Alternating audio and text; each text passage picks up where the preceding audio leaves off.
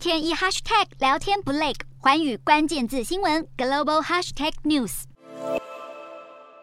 美国股市大幅收低，因为沃尔玛发布盈利预警，拖累零售股以及异常疲弱的消费者信心数据，也加剧了对支出可能不足以使美国摆脱衰退的担忧。美股四大指数全数收低，道琼指数下挫两百二十八点五零点，收三万一千七百六十一点五四点；纳斯达克下挫两百二十点零九点，收一万一千五百六十二点五七点；标普五百下跌四十五点七九点，收三千九百二十一点零五点；非半指数下跌四十六点零八点，收两千七百七十八点九。九六点。欧洲股市方面，在俄罗斯表示，俄国通往欧洲的最大天然气管线北溪一号明天开始供应量将减半，引发天然气供应担忧之后，欧洲股市今天收低，投资人也再度关切高通膨的冲击。欧洲三大股市全数收跌，英国股市小跌零点零二点，收七千三百零六点二八点；德国股市下挫一百一十三点三九点，收一万三千零九十六点九三点；法国股市下跌二十六点一零点，收六千两百一十一点四五点。以上就今天的欧美股动态。